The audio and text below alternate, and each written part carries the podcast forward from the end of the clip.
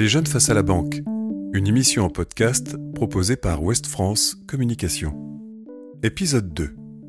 Banque en ligne ou banque traditionnelle? Choisir sa banque, c'est faire preuve d'indépendance. Faut-il succomber aux sirènes des appels des banques en ligne ou rester dans le giron des banques traditionnelles? Telle est la question. Près de 65% des moins de 25 ans ont un compte dans la banque de leurs parents qui restent de très loin des interlocuteurs privilégiés quand il s'agit de parler finances. C'est souvent les parents qui gèrent ou alimentent les comptes, explique Cédric Jaffry, responsable du marché jeune pour la Banque Populaire Grand Ouest. Ce n'est pas sans poser de problème, d'ailleurs, aux banques traditionnelles au moment où les jeunes veulent voler de leurs propres ailes. Ils n'ont pas le même lien avec leurs conseillers bancaires que leurs parents. Or, c'est lui qui fait la force des banques traditionnelles, poursuit Cédric Jaffry. Pour beaucoup de jeunes, le rôle de la banque se résume à proposer une carte, à consulter ses comptes et à réaliser des virements. Logique alors de chercher les meilleurs tarifs. Et à ce jeu-là, les banques en ligne, nouveaux acteurs sur le marché, sont souvent plus attractives. Certaines sont même gratuites lorsqu'on peut garantir un minimum de revenus par mois. Mais gare aux petites lignes de leur contrat la facture peut vite grimper si vous n'êtes pas parfaitement autonome pour gérer votre compte ou si vous rencontrez des problèmes, qu'il s'agisse d'un vol, d'un découvert. Les interventions humaines sont souvent facturées. Outre des appels surtaxés, des échanges courriers avec achat de timbre, voire en recommandé, tout ça peut être nécessaire et cela a un coût. Dans des moments stressants, pouvoir échanger avec une vraie personne qui vous suit, même de loin, a quelque chose de rassurant. Idem lorsqu'on veut du conseil pour préparer un départ à l'étranger, acheter ou vendre une voiture. Là, l'avantage va à la banque traditionnelle, qui peut recommander la bonne carte, qu'elle soit de crédit, de débit différé ou immédiat. Expliquer le principe du chèque de banque. Pour révéler l'intérêt d'avoir un conseiller, joignable aussi par SMS, téléphone ou mail, et créer un lien, les banques traditionnelles développent de plus en plus de services extra-bancaires centrés sur les attentes des jeunes, comme des loisirs moins chers, une aide pour les révisions, la préparation à des entretiens ou des conseils pour rédiger des CV, cite Cédric Jaffry. Quatre questions à se poser pour se faire son idée entre banque en ligne et banque traditionnelle. Première question.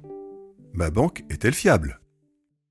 On voit mal une banque faire faillite. Mais se poser la question vis-à-vis -vis des nouveaux venus du net n'est pas illégitime. Beaucoup sont des filiales de grandes banques traditionnelles ou de grands groupes. C'est donc rassurant. Mais savoir si la banque est regardante sur le profil de ses clients est un plus. Si elle ne l'est pas, elle peut être fragile. Deuxième question. Quels sont mes besoins? Vous aimez faire le marché et régler en liquide? Vous préférez les virements même pour les petits montants? Vous allez partir à l'étranger? La paperasse et les courriers vous ennuient? Posez-vous les bonnes questions. Selon les réponses, les services bancaires dont vous avez besoin ne seront pas les mêmes. Parfois, avoir sa banque pas loin, c'est pratique. Combien ça coûte? Ça, c'est la question 3. Pas toujours facile de comparer tant les offres bancaires sont packagées. Des comparateurs en ligne existent pour vous guider. En fonction des besoins que vous aurez identifiés, penchez-vous surtout sur la tarification des services dont vous avez le plus besoin mais prenez la mesure des coûts en cas de pépin. C'est une petite assurance. Quatrième question, quels services me sont proposés? Le conseiller dédié que vous pouvez rencontrer ou joindre par téléphone, SMS ou email, c'est une quasi-exclusivité des banques traditionnelles. Il y en a d'autres. Outils pour gérer son budget, prime au bac, coup de pouce pour avancer dans la vie. Si l'environnement compte pour vous, regardez aussi les engagements des banques dans ce domaine. Se décider, c'est important, car switcher n'est pas toujours aisé. Si la plupart des banques en ligne sont des filiales de grandes banques, passer de l'un à l'autre n'est pas toujours possible. Un frein qu'a levé la Banque Populaire Grand Ouest avec Blue Pop, sa banque en ligne.